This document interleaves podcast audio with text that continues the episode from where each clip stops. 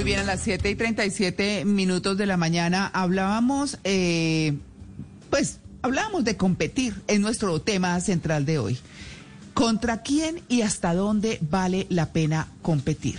Hemos invitado a Ignacio Martín Maruri, experto en liderazgo adaptativo y transformación, profesor universitario en programas de posgrado de España y Chile, vive en Chile, es español. Ignacio, muy buenos días, gracias por aceptar la invitación a En Blue Jeans de Blue Radio.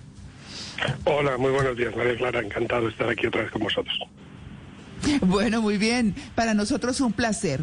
Bueno, ¿contra quién y hasta dónde vale la pena competir? Es que, ¿contra quién competimos en principio, Ignacio? Bueno, hay que, yo creo que hay que precisar un poquito la palabra competir, ¿no? Porque también cuando ya antes competíamos con nosotros mismos, eh, al final competir implica que, que yo quiero ganarle a alguien, ya quiero ser eh, estar por delante, conseguir mejores resultados que otro. Entonces, cuando hablamos de competir con uno mismo, pues yo personalmente no creo que haya tal competencia, por decir así, porque yo no puedo ganar y perder al mismo tiempo. Lo que, lo que sí que puedo hacer es cuánto soy capaz de desafiarme a progresar, a ir más allá y cuánto eso lo vivo con una, con una ansia y un estímulo y una motivación que yo no llamaría competición. ¿ya? Yo la llamaría más bien afán de superación, mejora, etcétera.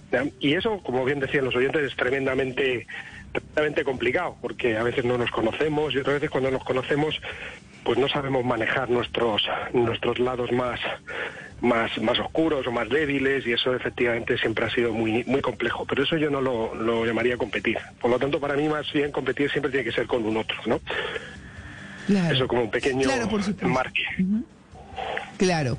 Bueno, mm, digamos que cuando uno se enfrenta a su entorno o a uno mismo, se encuentra con partes oscuras, ¿no? Que es como, como de lo que usted estaba mencionando ahora en su respuesta. Sí hay siempre esa competencia, podríamos decir así, eh, o, esa, mm, ese enfrentarse a a esas partes que no son tan fáciles, ¿cómo hacerlo bien? Correcto. Sí, sin ninguna duda. Si al final, cuando uno se enfrenta a esas partes y tiene lo que podríamos llamar afán de superación o de progreso, efectivamente se vive como, como una lucha interna. Pero al final no hay un perdedor, al final solo puede haber un ganador, que eres tú. En ese sentido no es una competencia en sentido más estricto. Pero, pero efectivamente, cuando uno se analiza a sí mismo y se da cuenta de cuáles son esas zonas oscuras, eh, de hecho, muchas veces tratamos de superarlas con ese afán competitivo, ¿ya? aunque como digo no sea una competición, como, como luchando contra uno mismo. Y muchas veces ese es el problema para no mejorar, para no progresar, que nos falta muchas veces empatía con nosotros mismos. Eh, hay, un, hay un autor muy famoso que se llama Bob Keegan de Harvard que él, que él habla de un libro que se llama La inmunidad al cambio y siempre dice cómo cuánto somos capaces de desear el cambio y cuánto estamos dispuestos a hacerlo por no conseguirlo. ¿ya?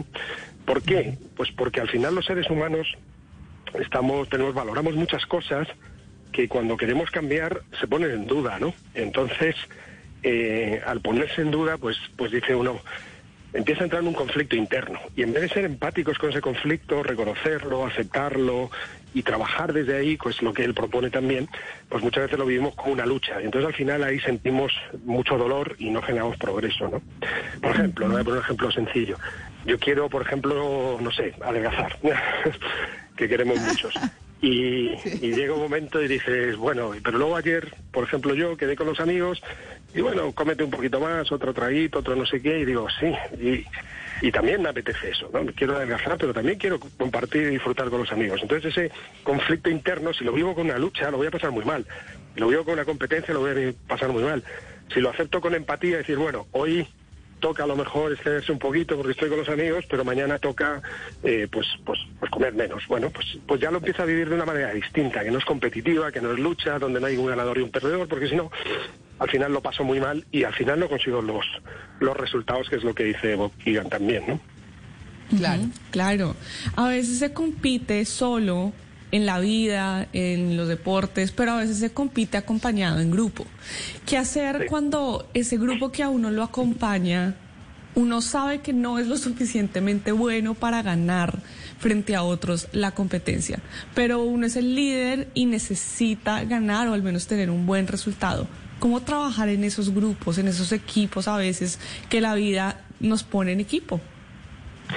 Sí, bueno, yo creo que aquí hay un, tema que estás tocando que es tremendamente importante y es que hemos vivido mucho tiempo eh, el tema de, la competencia como la mejor forma de mejorar a, un equipo, mejorar individualmente y, probablemente lo ha sido, no digo que no, probablemente lo ha sido en un mundo donde las cosas eran conocidas y estables, ¿no? O sea, si yo por ejemplo tengo tres vendedores, y los pongo a competir entre ellos para ver quién es el, vendedor del mes, quién vende más, etcétera, pues muy probablemente van a hacer un esfuerzo, va a haber un incentivo y en un momento dado pues pueden mejorar las cifras de cada uno de los tres, ya porque están haciendo algo que saben hacer, que es algo conocido, donde lo que es una cuestión más de dedicación, esfuerzo, motivación. En ese mundo digamos más eh, de las cosas que sabemos hacer o que los miembros del grupo saben hacer, pues competir puede resultar eh, provechoso, puede mejorar algunos resultados, etcétera.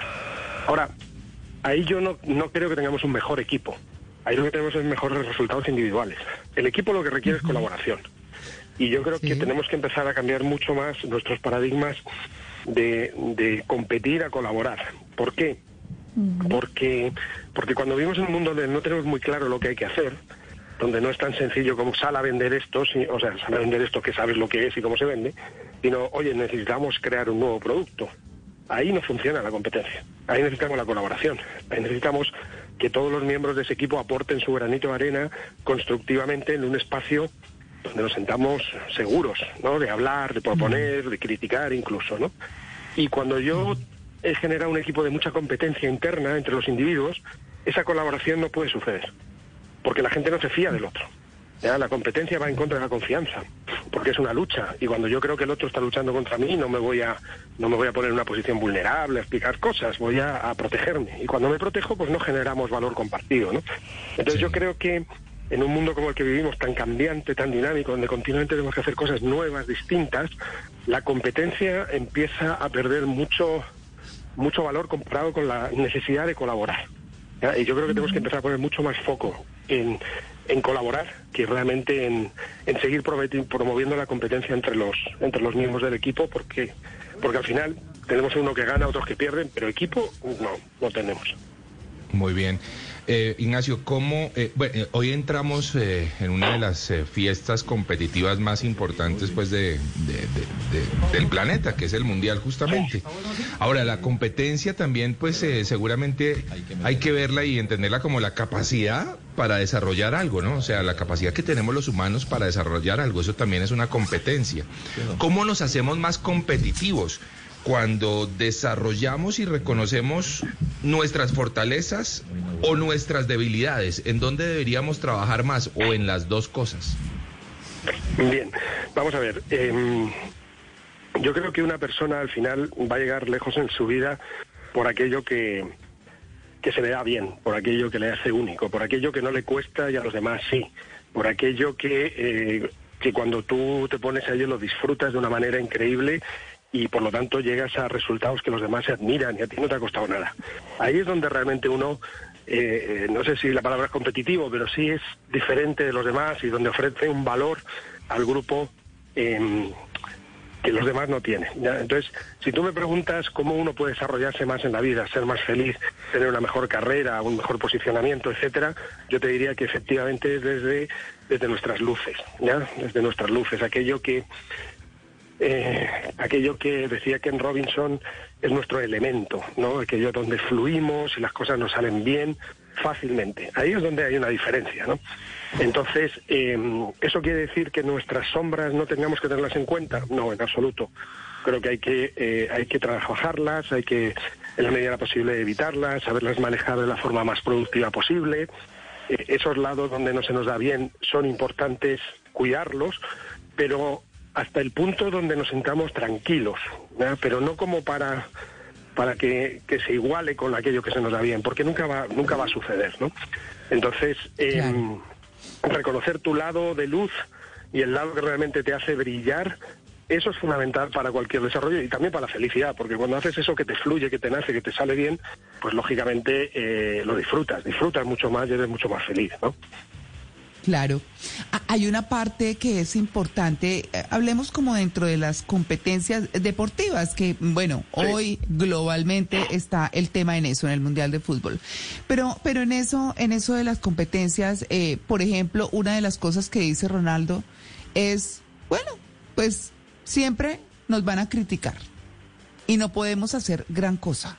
Eso va a estar ahí y tenemos que vivir con eso es más o menos, él dice, critican la familia, eh, critican lo que hacen, lo critican a él mismo. O sea, es decir, la crítica hace parte de la competencia. O sea, si efectivamente vemos la competencia como una, una lucha, lógicamente aquellos contra los que luchamos nos van a nos van a criticar, eso no hay ninguna duda, ya porque efectivamente los demás sienten que hay una amenaza en esa competencia, en esa guerra entre uno y otro y efectivamente pues van a responder con, con, críticas, ¿no? En el caso de Cristiano Ronaldo pues es evidente que recibe muchísimas críticas, pero bueno, tampoco es que su actitud ayude mucho a otras cosas, ¿no? Yo como español estoy pensando ahora en Iniesta, por poner un ejemplo, y, y, a Iniesta no se le critica, ¿no? Y es un genio también del balón, ¿no? no lo voy a, pero quiero decir que ahí hay mucho, un poco de egocentrismo mm. de, Cristiano Ronaldo, que además todo lo vive de una forma muy, muy personal, ¿no? Tanto, y eso le viene bien a él, porque es una persona mm. que efectivamente encuentra su fuerza desde esa lucha interna, todo como lucha, sacrificio, esfuerzo, llegar hasta, y claro, los demás también a su alrededor lo perciben, ¿no? No es raro que tenga tantos problemas, parece, en Manchester United, o que los tenga tampoco en, en Portugal, como parece que tiene ahora, etcétera, ¿no?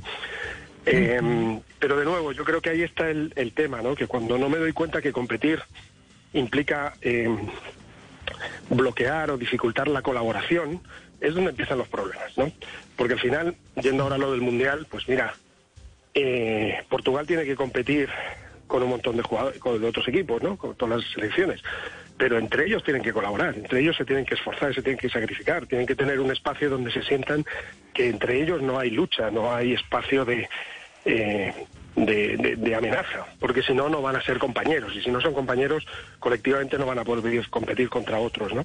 Entonces, mucho cuidado porque la competencia tiene este lado de matar la colaboración, y como decía antes, cada vez necesitamos colaborar más porque cada vez los problemas que enfrentamos son más difíciles, no podemos hacerlos solos, necesitamos a los demás. Ignacio, ¿qué recomendación le podríamos dar a los padres de familia que de pronto quieren que sus hijos sean las personas eh, pues que puedan competir, que se puedan desempeñar en, en diferentes ámbitos de su vida, en la parte laboral, emocional, que sean eh, alguien que de verdad pueda competir sin aplastar a los demás, claro está, eh, pero, que, pero que tenga un espíritu de competencia. Ignacio, ¿qué le podríamos decir a los padres de familia? Bueno, yo, yo cambiaría la palabra de nuevo, competencia por superación. Yo creo que el afán de superación es fundamental y entonces ahí estás en, una, en un, un esfuerzo de, de, mejorar continuamente. Los demás te sirven de referencia, pero los demás no son el enemigo, son el adversario. Eh, y como te decía antes, eh, cuando tú eres capaz de encontrar ese lado tuyo que fluye de luz, donde tú en algún momento dado eres capaz de, de desarrollar algo que a ti te nace, que te fluye, que a los demás no, los demás te van a valorar también por eso y vas a poder contribuir desde eso, ¿ya? Entonces, al final se genera una colaboración donde cada uno trae su mejor parte simplemente porque eh, es consciente de ella y la promueve, pero no como amenaza hacia los demás. vuelvo a decir lo mismo, en un mundo estable como el que hemos vivido, querer que tu hijo luche y luche por sacar un poquito de mejor nota y con eso asegurar que va a tener un futuro, etcétera, es una perspectiva que yo creo que, que está que cada vez tiene menos recorrido, porque al final lo que lo que estamos buscando hoy en día a nivel de empresas, además, yo necesito gente que sea capaz de, generar inteligencia colectiva, gente que tenga un don y lo ponga al servicio de otros dones y juntos generemos algo que entre todos no podría, que, individualmente no podríamos, ¿no? Entonces, cuidado con esa idea de que mi hijo mi hija tiene que tener unas décimas más de mejor nota, tiene que ser el mejor de la clase, etcétera, porque muy probablemente con esa actitud podamos empezar a generar personas eh, egocéntricas, eh, muy aferradas a su a su individualismo, que luego después no son no son personas de equipo. Y el futuro no es de individuos, es de equipos. Y, y ahí podemos estar haciendo un flaco favor creyendo que estamos promoviendo algo que es útil y que probablemente en un futuro va a dejar de ser cada vez menos útil. Entonces, eh, revisemos un poquito eso de, de que para tener un futuro profesional uno tiene que ser el número uno en un montón de cosas. Te voy a poner un ejemplo sencillo hablando de fútbol. ¿no? Hay muchos padres que van a ver a los hijos entrenar al, al campo y les exigen y les gritan y les y les piden que, que, hagan incluso faltas, ¿no? Eh, al final, eh, esa forma de, de entenderlo primero genera un estrés terrible en los hijos. Muchos de ellos abandonan cosas que les encantaría y que podrían haber llegado lejos, simplemente porque sienten una presión que les supera. Eh, yo me acuerdo cuando estudié en Harvard también me lo decían mucho, esa necesidad de, de cumplir esas tremendas expectativas de los padres era la mm. causa fundamental de suicidios de gente que veía que de repente las notas no le salían como su familia esperaba y entonces pues pues pues se suicidaban, ¿no? Entonces, cuidado porque creemos a veces estar haciendo un tremendo favor eh, y, al, y al revés. Muy probablemente estamos generando una tensión que tampoco ayuda luego al desarrollo profesional en equipo colaborativo como el que como el que cada vez necesitamos más, ¿no? Claro, Ignacio, pero voy a voy a hacer un poquitito aquí abogado del diablo, que creo que algunos oyentes pueden tener esta inquietud. Está bien que esa presión puede generar eh, dificultades en las personas y muchos finalmente se retiran. Eso me lleva a mí un poquitico a la, reflexión de esta película que todos amamos, que es de Whiplash. ¿Recuerdan la del profesor de música que exigía al máximo a su alumno? Y en una frase él decía, bueno, si no hubiera exigido así, no hubiera encontrado a esos genios de la música. Eh, o, lo mismo las hermanas eh, Williams, por ejemplo, o hay muchos ejemplos en la vida deportiva en donde esa exigencia infinita generó finalmente eh, genios en el deporte, en la música, en otros. No, será, no será bueno, no, no habrá una forma de ver lo positivo ese nivel de exigencia que a veces puede rayar un poco en lo que no corresponde o en lo que no vemos bien. ¿No será positivo de alguna forma? O sea, sí, vamos a ver, pero es que exigir y competir son dos cosas distintas, como decía antes, ¿no? O sea, que yo me exija a mí mismo o que me exijan para mejorar, ya, que me pongan el listón cada vez más alto, sobre todo si estoy haciendo algo que es mi don, ¿no? O sea, si yo, si a mí me encanta jugar al tenis y me exigen y me exigen y me exigen, efectivamente, pues puedo llegar a un momento en que eh, vaya más allá de lo que yo creía que era posible. En ese sentido, esa exigencia eh, me parece sana. también depende cómo se haga, ¿no? Si se hace a gritos o se hace como el de la película que mencionas o se hace de una forma mucho más constructiva. Pero efectivamente la exigencia saca lo mejor del individuo. Lo que estoy diciendo es que cuidado, porque cuando eso se vuelve competencia y lo veo como lucha contra el otro, lo que estoy rompiendo es la colaboración. Entonces, eh, las, las hermanas Williams no tienen ese problema porque juegan solas, ¿ya? Pero cuando tienes una mm. persona que yo solo quiero el balón, yo tengo que meter todos los goles, eh, yo tengo que aparecer en todo, y los demás del equipo te miran y dicen, y los demás en este con donde quedamos, pues te puede pasar que al final no te pasen el balón. ¿Me explico? Que al final no, no te apoyen a ti y al final no haya ningún gol, ni para ti ni para el equipo. Entonces, mucho cuidado porque una cosa es que la competencia, más bien dicho, la exigencia personal, ayuda a la mejora personal, de eso estoy seguro, y otra cosa es que al mismo tiempo puede poner en riesgo, y es lo que estoy mencionando, la relación con los demás y por lo tanto los espacios de, construcción colectiva. Y eso, como digo, cada vez va a ser más importante, ¿no? Así que sí, hay que tener cuidado. Pero no estoy diciendo que no haya que exigir, ¿eh? Ojo, no estoy diciendo que no haya que exigir. Ahora, tampoco hay que ponerse a exigir a gritos, hay muchas formas de exigir, eso también es verdad. Claro, por y, para que y por cada perdona, por cada Williams que sale hay muchos, muchos miles que quedan con el camino bastante dañados también. ¿eh? Eso también hay que tenerlo en cuenta. Claro. claro, por supuesto. Y es que tal vez eh, todo parte del principio y digamos esa rigurosidad de o la autocrítica o la presión que se ejerce sobre otro o lo que sea pues eh, parte, digamos, también de reconocer cuáles son las fortalezas y las debilidades, ¿no? Porque pues, sin duda, alguna, es, es, eh, es tal vez lo más importante, aprender a reconocer que no somos perfectos, que tenemos más fortalezas en unas cosas y en otras, y eso tal vez haga individuos un poco más tranquilos a la hora de enfrentarse a la vida. Eh, Ignacio, ¿le parece? Sí, sí, mira, yo creo, antes lo mencionaba, pero hay un concepto que a mí me gusta mucho que es el concepto de luces y sombras, ¿no? todos nosotros tenemos alguna luz y todos sabemos que cuando encendemos una luz eh, se produce una sombra, ¿ya? Entonces, si yo soy una persona muy organizada, eh, muy detallista, pues probablemente mi sombra sea que a lo mejor no soy creativo o flexible, ¿no?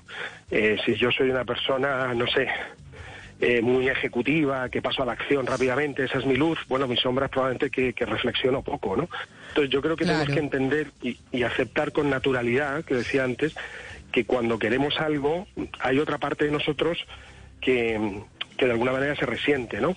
Y eso es natural. Y cuando uno lo acepta y se da cuenta y lo vive con incluso con cariño hacia uno mismo, dice, bueno, vale, yo soy así, esto se me da muy bien, por aquí probablemente voy a llegar mucho más lejos, voy a ser feliz. Tengo estas sombras, voy a trabajarlas, no va a ser lo que, lo que me diferencie de los demás, pero es importante trabajarlas, superarnos, ¿no? Como decíamos antes, exigirnos, ¿ya? Mm. Pero eh, al reconocer que toda luz produce una sombra, yo creo que eso genera una cierta tranquilidad de decir, bueno, no soy no soy mala persona, es que soy, pues eso, imperfecto y que mis luces generan sombras. Eso no se puede evitar, es natural. Aprender a vivir con ellas, mejorarlas y, irnos superando paulatinamente, ¿no? Yo eso estoy totalmente de acuerdo que es un ejercicio personal que, que, hay que hacer continuamente en todos los ámbitos de la vida. Claro que sí. Pues Ignacio Martín Maruri, muchas gracias por su atención con En Blue Jeans de Blue Radio. Esperamos tenerlo en una futura oportunidad. Muchas gracias. Sí, muchas gracias. Y para cerrar, hablando de competencia y colaboración, ahí teníamos a Fonsi, como hablabais, compitiendo, pero al final la canción que habéis puesto es colaborando, ¿eh? Como cualquier comentario. Venga, muchísimas gracias. Un gusto. Bueno, muy bien. A ustedes ya regresamos. Estamos en el Blue Jeans de Blue Radio, el programa más feliz de Blue.